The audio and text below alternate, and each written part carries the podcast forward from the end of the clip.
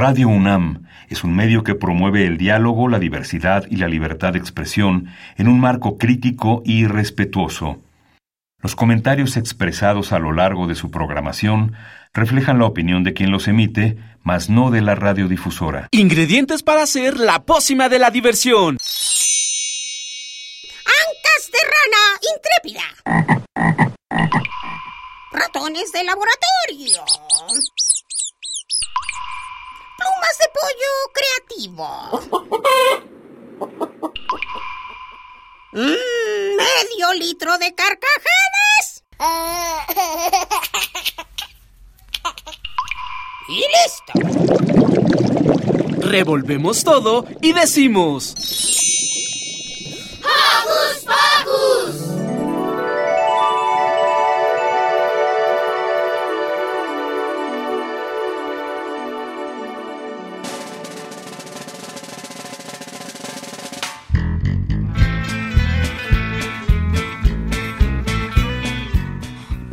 Bienvenidos, queridos juego escuchas.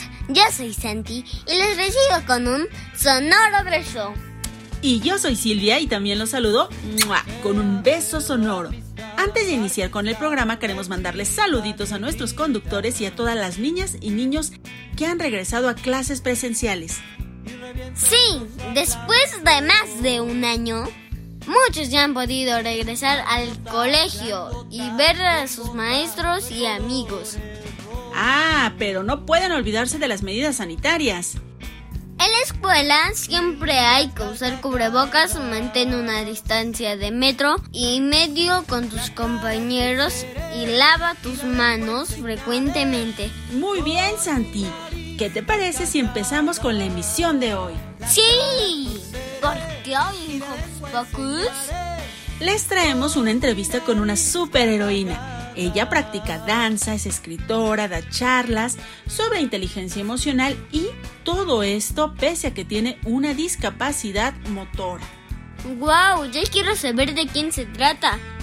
También Dani nos contará en su nota de la semana sobre la evolución. Si no saben de qué se trata, quédense para saber más de este interesante tema. Y para terminar, Liz nos cuenta más sobre el coronavirus en nuestra sección sanadora. Todo esto acompañado de buena musiquita, así que no se despeguen de su radio porque ya inició Hocus Pocus. y ría carcajadas. La olvides que nos gusta saber de ti. Búscanos y síguenos a través de nuestras redes sociales. Puedes hacerlo, ya sabes, desde tu compu, tablet o celular. Y si necesitas ayuda, pide a mamá o a papá que te auxilien. Facebook queda con nosotros. Búscanos como Hocus Pocus Unam, regálanos un like y comenta nuestras publicaciones y mándanos tus sugerencias musicales. Pero si lo tuyo son las frases cortas, búscanos en Twitter como arroba Hocus Pocus-unam. Síguenos y pícale al corazoncito sin romper la pantalla. Y como ya recordamos cómo cuidarnos del COVID, escucharemos Lávate las manos de Chumi Chama. Lávate las manos, lávatelas bien. Lávate las manos antes de comer. Lávate las manos y ya verás te van a quedar.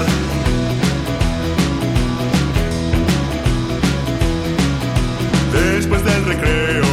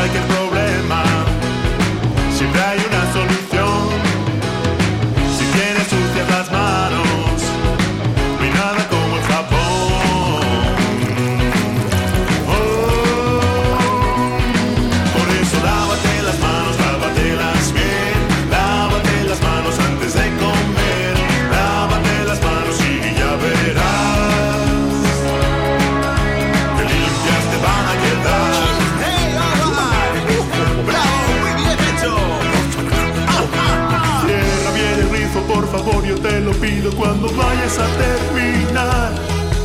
Cuando se te olvida se nos monta una piscina y es que el baño se va a inundar. Ay, ay. Después del colegio y antes de cenar, en cualquier momento las puedes lavar.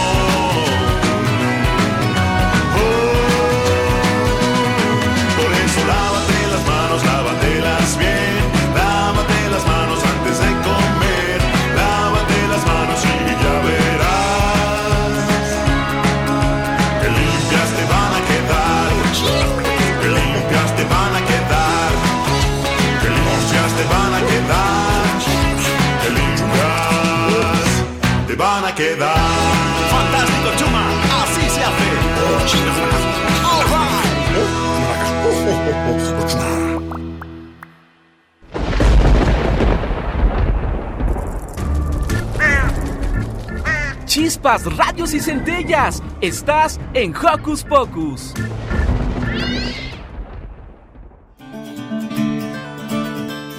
Aquí viene, justo a tiempo. Sus superpoderes son reales. ¿Salvará al mundo sin un antifaz?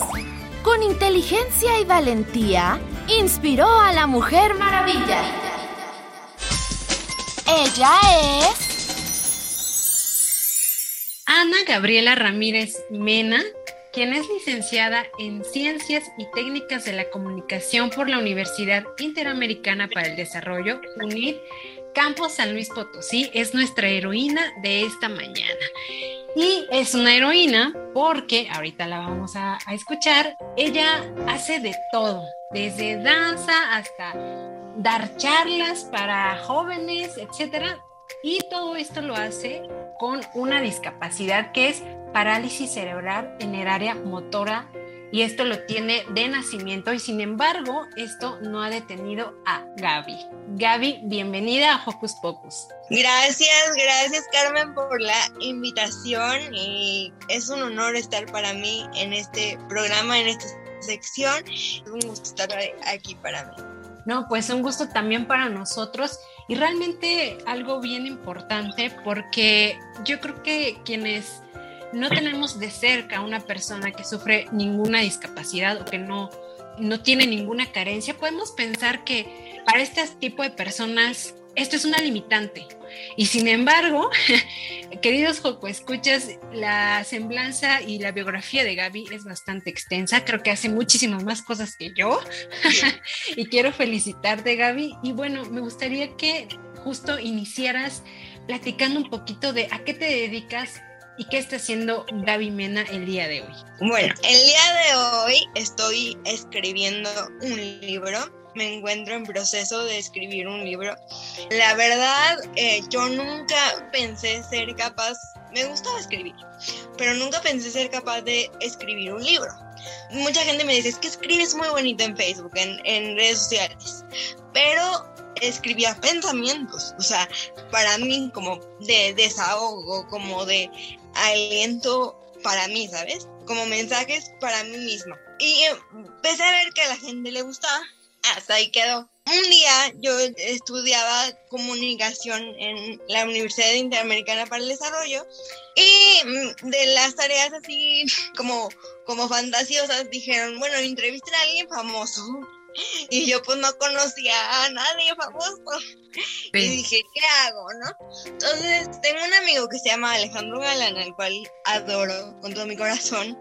Trabajaba en Televisa de aquí de San Luis, en una sección de espectáculos, en un programa de aquí de San Luis. Y le dije, oye, ¿te puedo hacer una entrevista? Me dijo, sí. Entonces ya empezamos la entrevista y no sé qué. Terminando la entrevista me dice, oye Ana Gaby, deberías escribir un libro.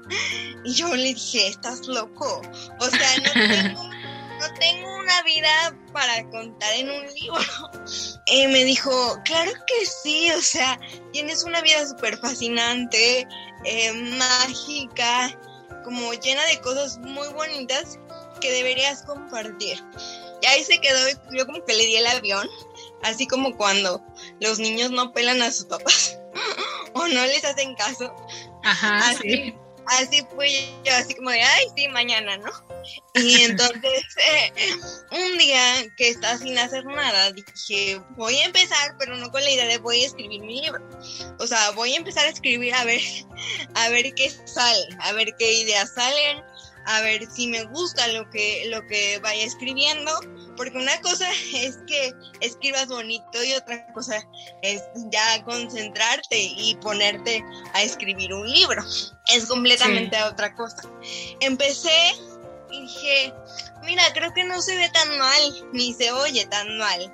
Y podría funcionar como ayuda. Mi libro tiene la intención de llegar a papás o bien a niños para sensibilizarlos un poco hacia la discapacidad. No para que vean quién soy, ni que me admiren, ni me digan que soy un, un ángel, porque creo que todos podemos llegar a ser ángeles en la vida de todos en algún momento. Sí. Entonces, justo eso, a esa conclusión llegué con mi tía, se llama Ana María Mena, quien me está ayudando a hacer las correcciones de mi libro en ortografía y ese tipo de cosas, eh, a quien agradezco infinitamente su tiempo, su ayuda y su cariño, porque la verdad es que sí se requiere tiempo, esfuerzo y match en los horarios sobre todo. La verdad ha sido una labor titánica un poco, pero lo hemos logrado y lo hemos llevado bastante bien a un buen puerto. Entonces, yo justamente ponía eso en el libro, que todos podemos llegar a ser ángeles en la vida de alguien, aunque socialmente cometemos el error, bueno, no el error, quizás la fantasía de que las personas con discapacidad somos ángeles. Y no, o sea, realmente cualquier persona lo puede llegar a hacer en la vida de otra cuando hace algo por ella, cuando le dice todo va a estar bien, o cuando te da un abrazo, un beso, Sí. o yo qué sé. Entonces, yo no me considero un ángel y mucho menos. Soy una persona con discapacidad y punto. Soy una mujer que no puede caminar y punto. Ser un ángel para mí va mucho más allá de, de no tener una capacidad física para hacer algo o una actividad tan cotidiana como, como lo es caminar para los seres humanos. Creo que va Sí, sí. muchísimo más allá. Entonces, no somos ángeles y yo justo esto lo pongo en el libro. Entiendo que sea porque, porque así tal vez es la educación o tal vez es lo que le dijeron a nuestros papás o tal vez vivíamos escondidos por miedo a lo que dijera la sociedad o no nos podían ver como en autorrealización de nuestros propios proyectos o como personas independientes. Creo que de ahí viene el concepto de que somos ángeles. Ahora que estoy escribiendo el libro, considero yo más divertido narrar todas las experiencias que he tenido con diferentes artistas como Manela Parra, Gloria Ujú. Trevi, Órale. Chayanne, Carlos Rivera, Arjona, Miguel Alejandro Pérez Mesa. Entonces, ahora últimamente eh, me he vuelto fan número cero de César Lozano. Entonces también cuento algunas experiencias que he tenido con él. También cuento como mi familia, o sea, algunos integrantes de mi familia, en específico mis primos, como tres de ellos han sido ángeles en mi vida en estos aspectos, o sea, para lograr llegar a algún artista o concretar algún sueño que yo creía imposible, ¿sabes? Y cómo ellos han tenido que ver en que se pudiera concretar este sueño y volverse una hermosa realidad. Y veo entonces que un poco el objetivo de tu libro es demostrarle, sobre todo a los papás, que vivir con una discapacidad no es una limitante, sin embargo, pues sí es algo difícil, pero no imposible, ¿no? ¿Cómo, cómo estás entonces tú definiendo la discapacidad para los papás en tu libro? Pues es que yo lo defino, no es como yo lo viví. En realidad sería como ponerme en los zapatos de mi mamá y no, pues no puedo. Yo aprendí de César Lozano que la sanación emocional conlleva unos pasos.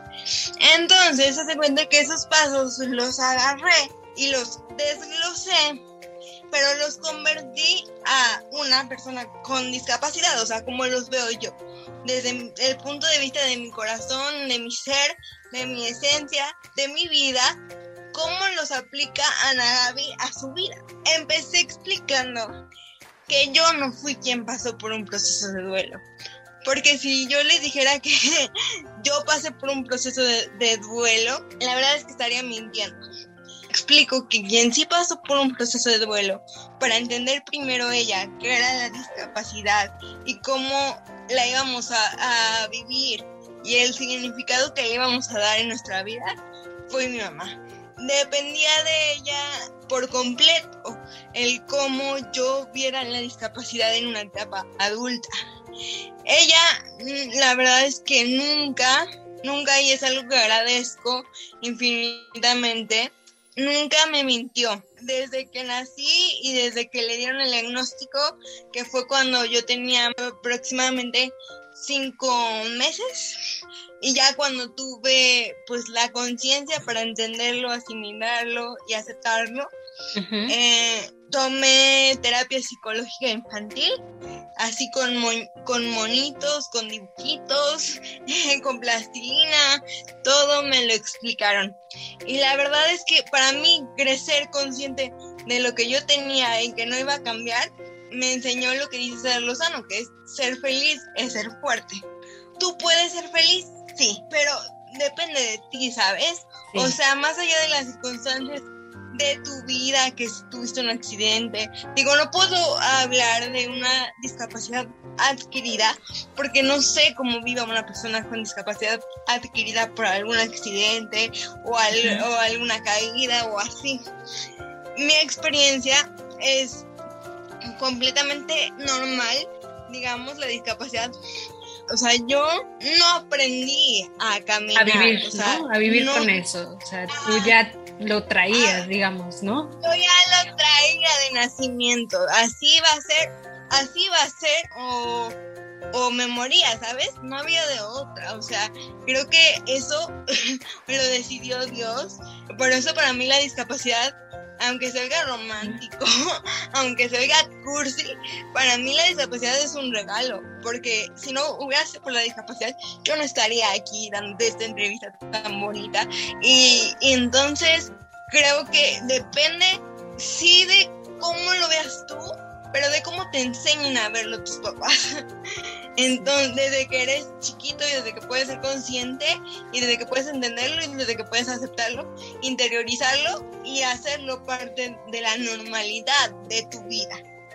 Y para los pequeños que nos están escuchando, yo creo que también es en cierto momento que conocen a lo mejor a un niño con una discapacidad, a lo mejor les es complicado, ¿no? Acercarse a esos niños, ¿no? Nos mencionabas fuera del aire que es importante entonces sensibilizarlos hacia este tema que es la discapacidad, ¿no? ¿Cómo invitarías o nos invitarías a tanto adultos como a niños a esta sensibilización, Gaby?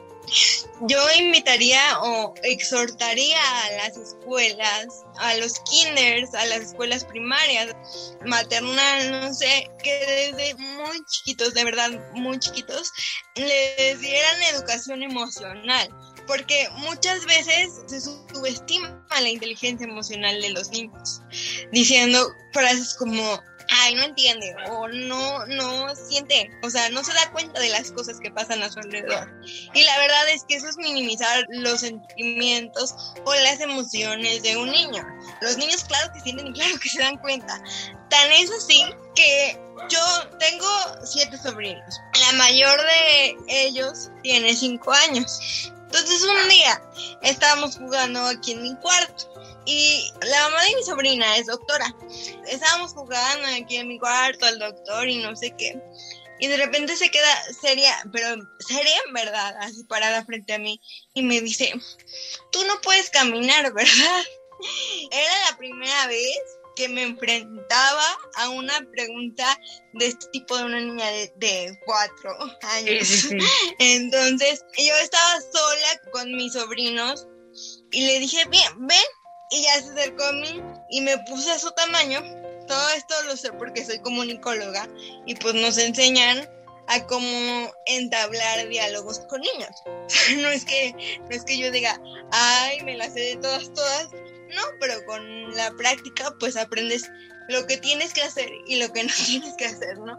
Sobre todo con niños, porque los entablar un diálogo con, con, niños puede ser, puede llegar a ser muy difícil o puede llegar a ser muy simple. Eh, depende de cómo lo tomes tú y cómo lo tomen ellos. Así es que lo que hice fue ponerme, decirle ven, acercó a mí, me puse a su tamaño, lo, la miré directo a los ojos porque aprendí que, que la mirada es un puente de comunicación súper importante sobre, con todo, con todo mundo, con todas las personas a nuestro alrededor, pero sobre todo con niños, porque los niños así retienen más la información mediante el contacto visual. Entonces la miré a los ojos y le dije, no, no, mi amor. Y, le, le pregunté, ¿te causa algún, no sé, dolor, angustia, alguna emoción eh, negativa que esto sea así? Y me dijo que no y siguió jugando. Entonces dije, perfecto, hasta, hasta ahí lo dejó no por miedo a que ella sepa cómo se las cosas, sino porque ella me irá preguntando de acuerdo a su, su nivel de conciencia y de sabiduría y de inteligencia emocional para poder ir asimilando lo que es verdaderamente la discapacidad. Pero en ese momento a mí me quedó muy claro que ella lo había entendido todo, porque minutos más tarde le dije a mi mamá, quiero ir al baño. O sea, mi mamá me, me vino a ayudar a ir al baño y entonces María paró todo y me dijo, ven, yo te llevo. Y me agarró así de la mano y me acompañó hasta la puerta del baño. Ya cuando llegamos al baño me dijo, aquí se puede la ¿verdad?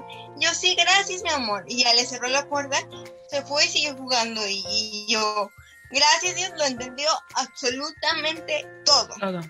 O sea, cuando ella me pregunte cómo se dio, en qué circunstancias, en qué tiempo, o por qué, no pude respirar a tiempo, ¿sabes? Yo esas preguntas estoy lista para responderlas a cada uno de mis sobrinos, pero dejaré que cada uno de ellos me pregunte cuando ellos crean pertinente, cuando ellos estén listos, ¿sabes? Yo nací lista para hablar de eso, o sea, por así decirlo, pero no por eso voy a apresurar sus propios procesos interpersonales. Así es, Gaby, todos tenemos nuestros tiempos y hablando de tiempos vamos a hacer aquí una pequeña pausa musical. Y esto es de Patti Cantú y es el tema principal de la película Un disfraz para Nicolás.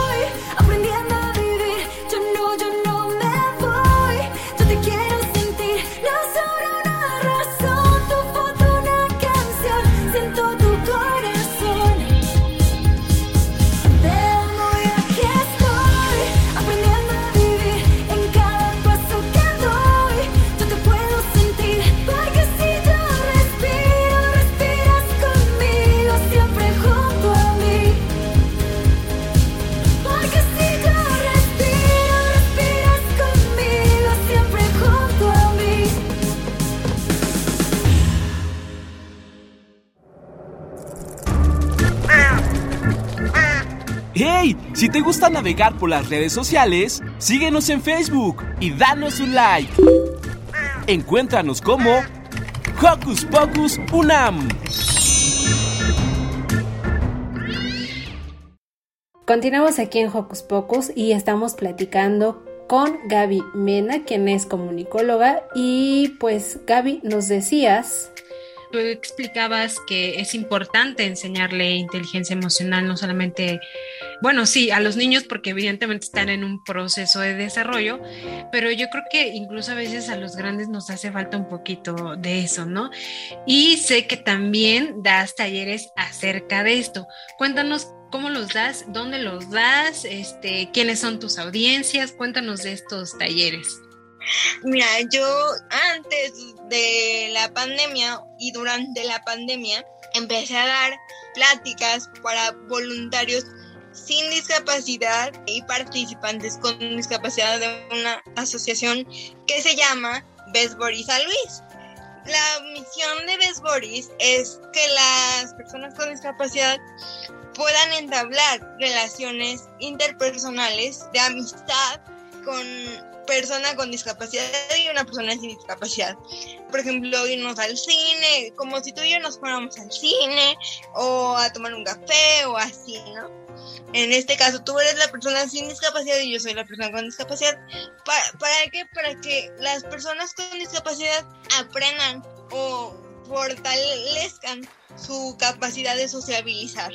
Llevar una vida normal socialmente hablando que las interacciones interpersonales, la expresión de emociones, el decir me siento enojado, me siento triste, me siento frustrado, que no nos cueste trabajo, ¿sabes? Expresarnos. la, identificación, la identificación de emociones, el decir, ok, estoy enojada, pero en este momento, solo por ahora, o sea, como dice César Lozano.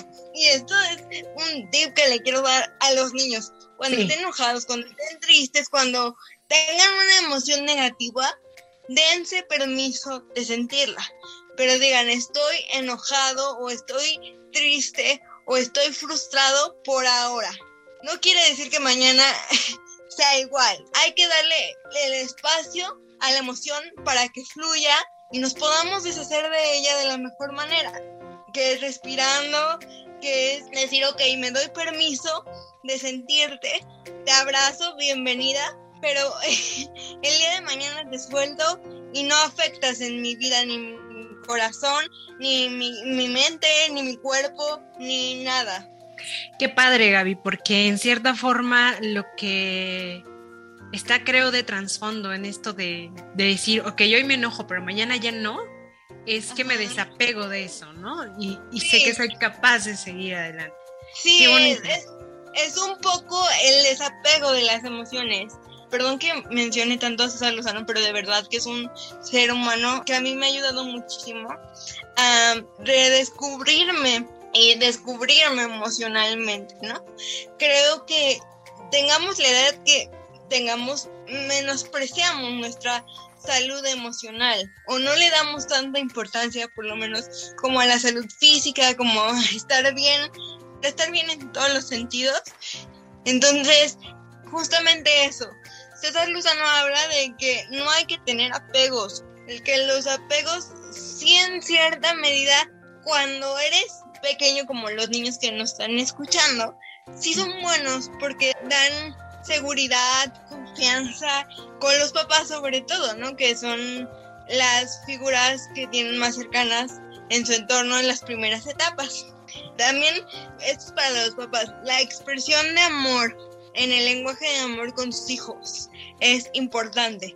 Frases como me siento orgulloso de ti, lo estás haciendo muy bien, aplicado a lo que sea, al deporte, la escuela, a la larga eso les va a afianzar la autoestima y van a ser niños que el día de mañana si les sucede una situación de bullying o se ven envueltos en burlas o en ataques escolares o de la índole que sea, van a saber manejar emocionalmente sus emociones, sus sentimientos y van a saber que eso que dicen la mayoría no es cierto porque en su casa dicen vales mucho, mereces mucho, le enseñan a tener diálogos interpersonales, es decir, con él mismo, con ella misma, de amor, o sea, de que yo te quiero, yo te cuido, yo te protejo. O sea, y lo estamos haciendo bien y vamos por buen camino. Si sacamos un 6 en matemáticas, podemos sacar un 10 en español mañana o, o a la siguiente hora. O si nos caímos jugando en el recreo, nos curamos y no pasa nada. Es como un, un poco aprender a reconocer lo que los niños sienten y validar su sentir.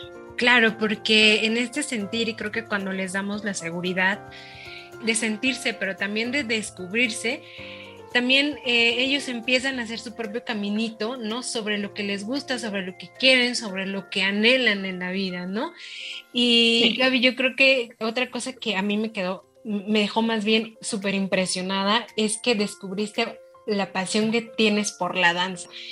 Cuéntanos un poquito entonces cómo descubriste esta pasión. A mí también me encanta bailar y seguramente a muchos otros niños que nos están escuchando les encanta. Claro que sí, mira, pues yo te cuento que la pasión por la danza viene de familia, porque mi mamá es, bueno, primero empezó como de danza polinesia a los 18 años. De los 18 a los 40, ella fue bailarina de danzas polinesias hawaiano, taitiano y danza árabe. Entonces, debido a mi situación, cuando mis papás se separaron, yo me quedé a cargo de mi mamá. Mamá cargaba con la chica a todos lados, ¿no? Entonces, yo me acuerdo que en el estudio de danza Rosy Medrano, si Rosy Medrano y Yamel Campos ven esto, las amo con mi vida, porque ellas me enseñaron que la danza es una disciplina y que la danza se respeta. Y yo me acuerdo de tener, no sé, como seis años y tener un banquito de madera. Todavía me acuerdo de la forma del banquito así. Yo me sentaba a ver a mi mamá bailar y era feliz. Verla bailar para mí era como wow. Y yo decía, yo un día quiero bailar como él. A los 40 mi mamá decidió dejar de ser alumna para convertirse en maestra. Entonces empezó a dar clases de danza árabe con la enseñanza de Yamel Gambos y Rosy Medrano en el Lomas Racket Club, donde ya lleva 15 años laborando como maestra de danza árabe. Entonces, yo al principio solo iba y veía a las niñas, ¿no? Como, como bailaban y, y pues nada más estaba ahí de observadora ayudando a mi mamá a decirle quién se equivoca, quién no le sale bien. O sea, ese era mi papel en un principio. Hasta que un día, una mamá de una niña justamente le dijo a mi mamá, oye, pero Ana Gaby baila todo y se sabe todo, ¿por qué no le da chance de bailar? Mi mamá se quedó como pensando y me volteó a ver y me dijo, ¿te gustaría bailar? Y yo, sí, o sea, era como que lo que toda la vida había esperado que me dijera.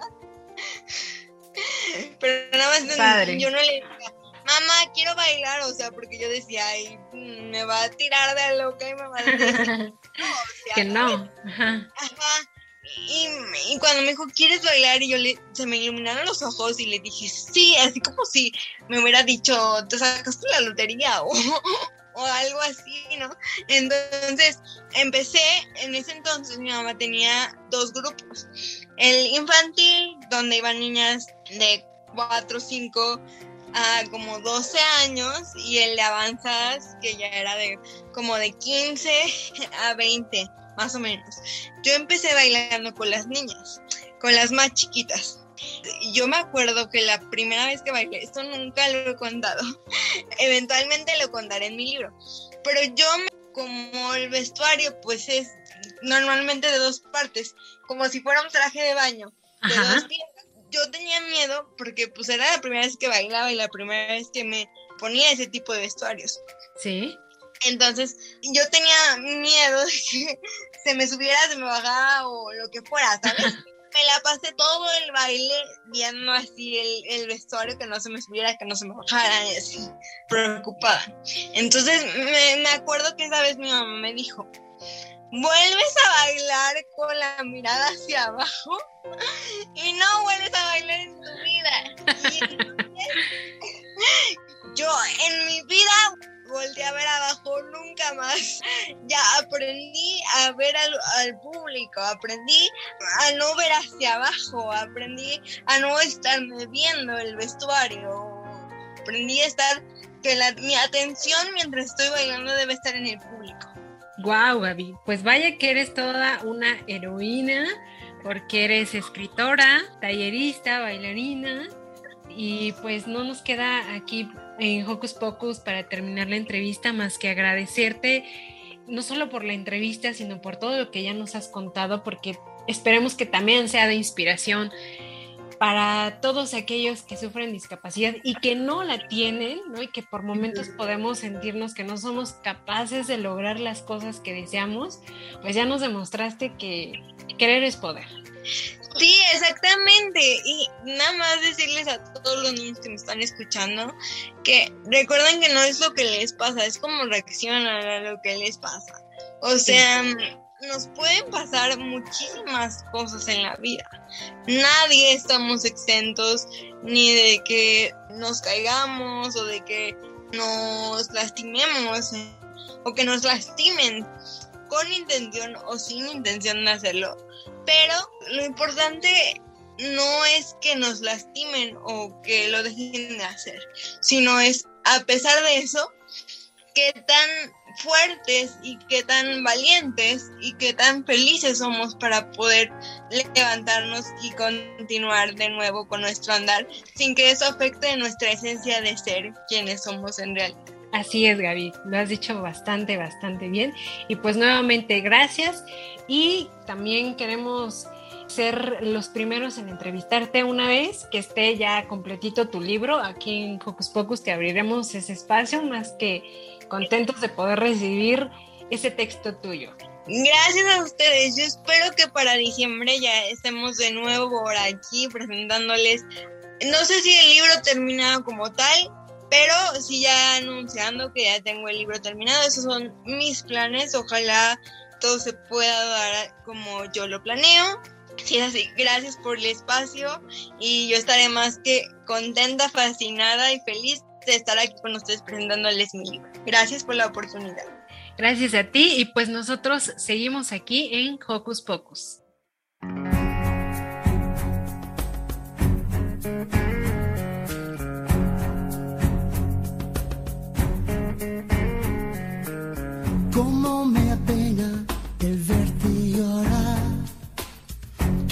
Mi mano, siéntela yo te protejo de cualquier cosa. No llores más, aquí estoy. Frágil te ves, dulce y sensual. Quiero abrazarte y te protegeré. Esta fusión es irrompible. No llores más, aquí estoy.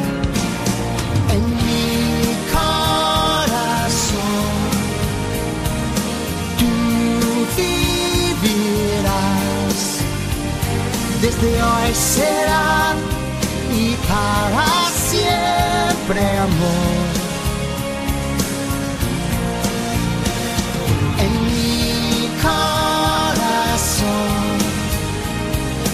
Importa qué dirán, dentro de mí estarás siempre.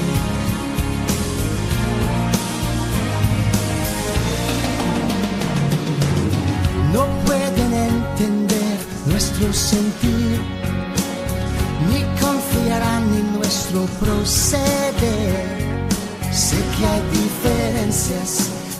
por dentro somos iguales tú y yo. En mi corazón.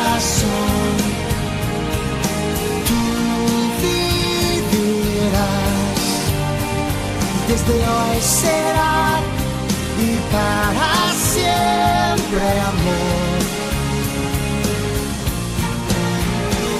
No escuches que pueden saber, saber si nos queremos mañana y hoy entenderán. Lo sé. Tal vez el destino te hará pensar, más la soledad tendrás que aguantar.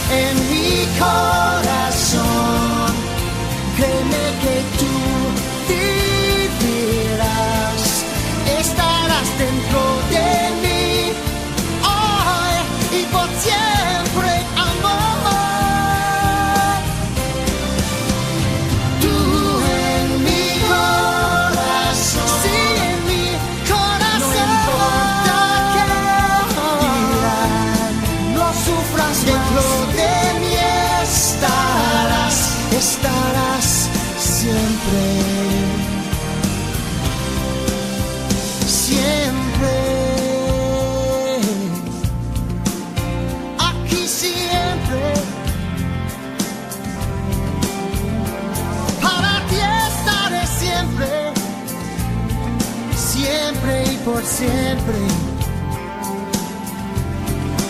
Solo mira a tu lado, solo mira a tu lado,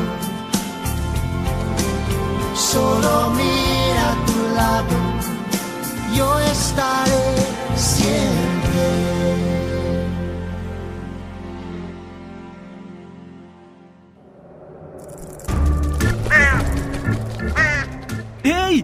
Parte de Hocus Pocus y busca nuestras redes sociales. En Twitter somos Hocus Pocus-UNAM y en Facebook Hocus Pocus UNAM. La curiosidad y la observación es parte de la, de la naturaleza de los científicos y Charles Darwin fue muy curioso. Y hoy Dani nos cuenta más de ese naturalista inglés. Abran bien las orejas.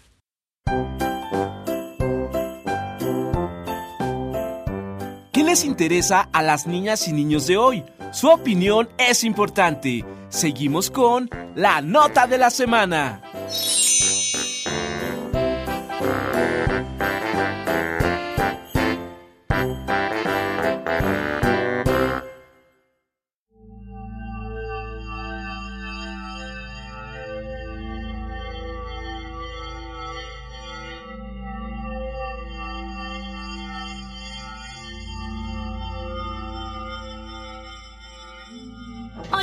Escucha, soy Anil y el día de hoy quiero hablarles de un tema que me encantó, la teoría de la evolución.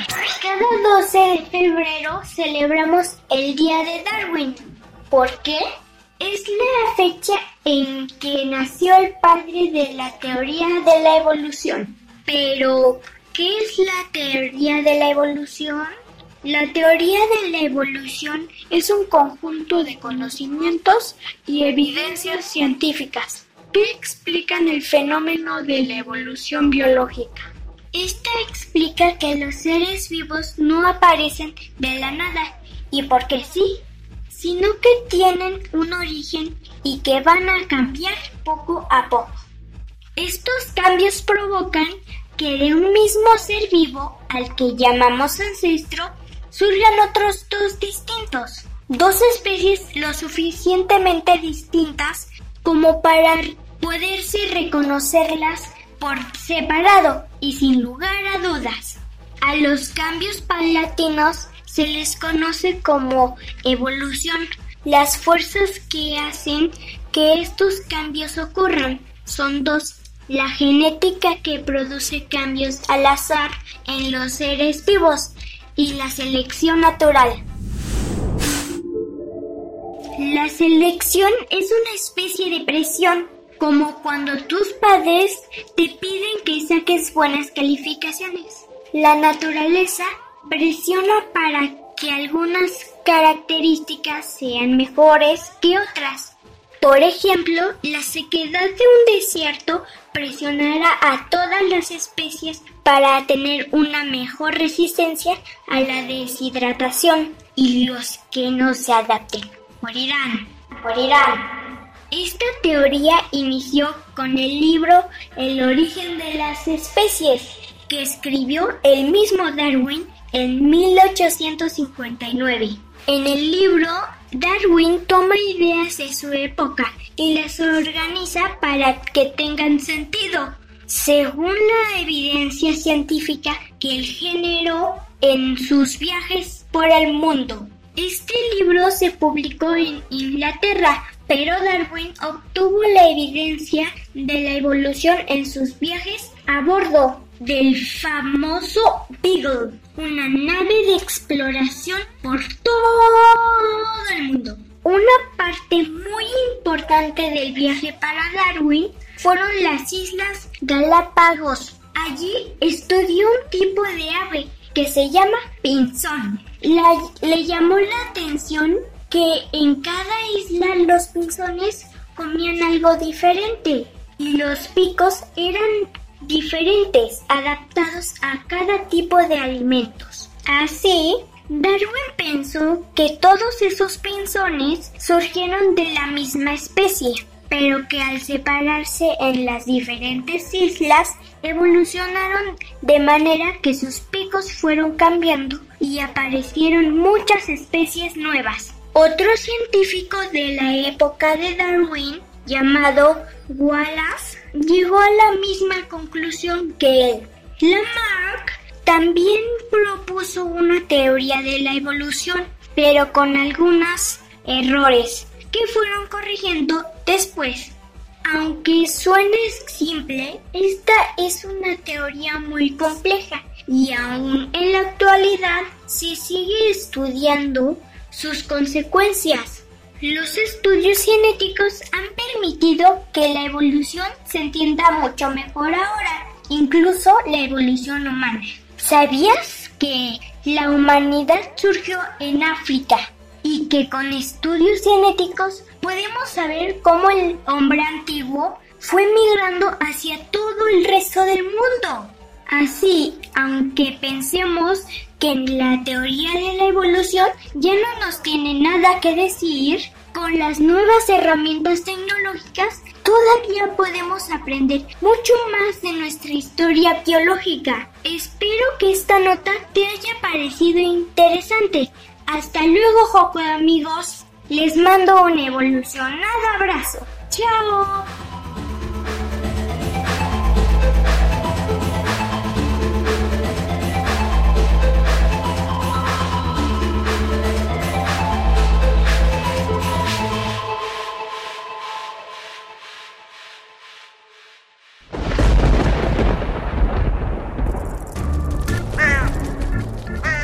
Radios y centellas. Estás en Hocus Pocus.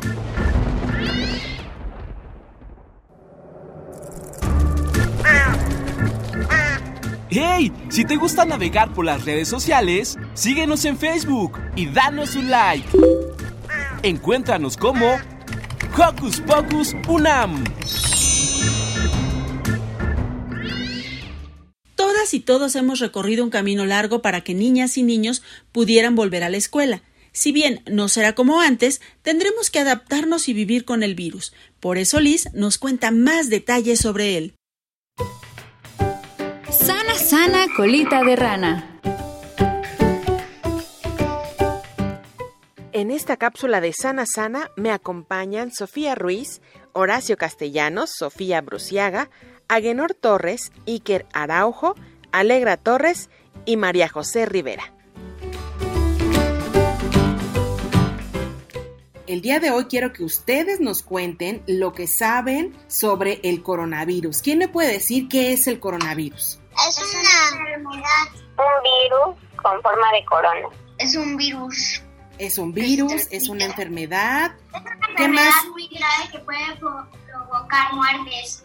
Por ejemplo, Sofía Ruiz, ¿qué te han dicho tus papás sobre este virus? Que nos debemos de cuidar porque si nos llegara a dar, nos tenemos que alejar de la persona que tiene COVID para que no nos contagiemos, para que no surjan muertes. Alegra, ¿a ti qué te han dicho tus papás, mamá o papá, sobre este virus? Que siempre usamos el cubrebocas cuando vayamos a comer a un restaurante, ponernos siempre eh, gel antibacterial y también el cubrebocas. Iker, ¿a ti qué te han dicho? ¿Qué has escuchado sobre el coronavirus? Es una enfermedad muy grave que se transmite muy rápidamente. ¿Y qué es lo que menos les ha gustado de estar en cuarentena? Eh, no me ha gustado cuando empezó la pandemia y tuve que alejarme de mi escuela. Que no he podido ver a mis amigos. Que quiero unas vacaciones lejos de mi hermano.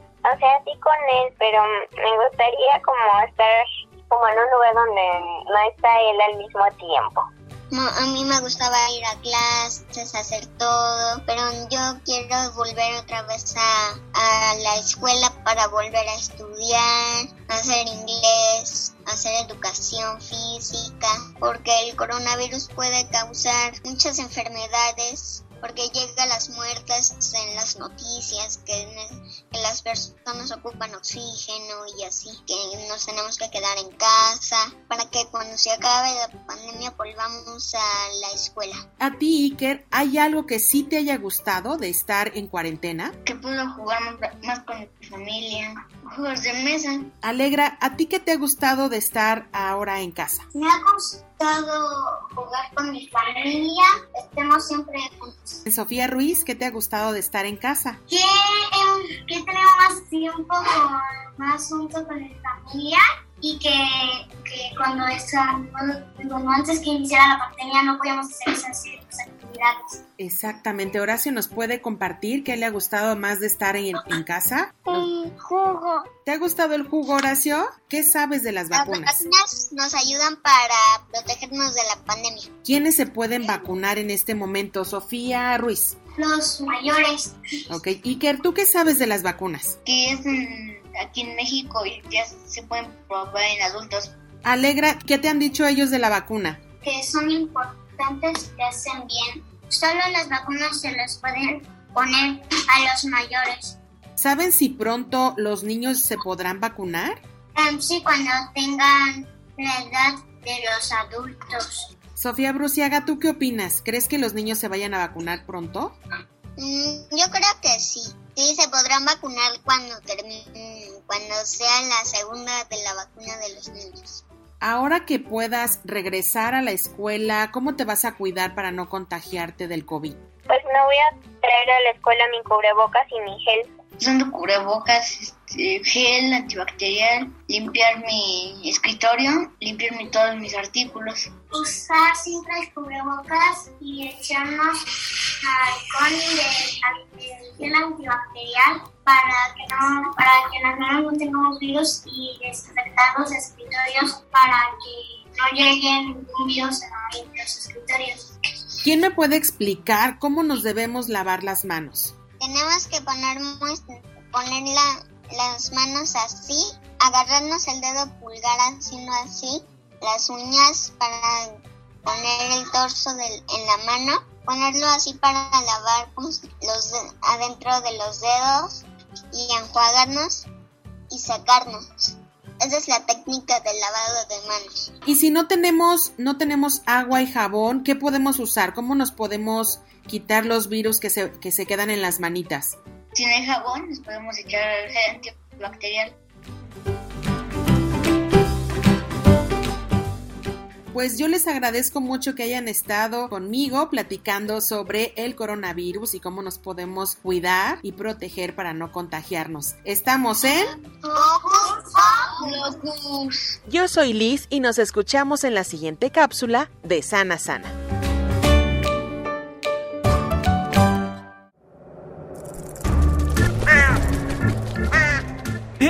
Sé parte de Hocus Pocus y busca nuestras redes sociales. En Twitter somos Hocus Pocus-UNAM y en Facebook Hocus Pocus UNAM. Por hoy hemos llegado al final del programa. Pero no olviden que nos escuchamos la próxima semana. Y nosotros nos despedimos con, un apapacho sonoro. Bye. Adiós. Gracias, Ann. Radio UNAM presentó el espacio donde las niñas y los niños usan la magia de su imaginación.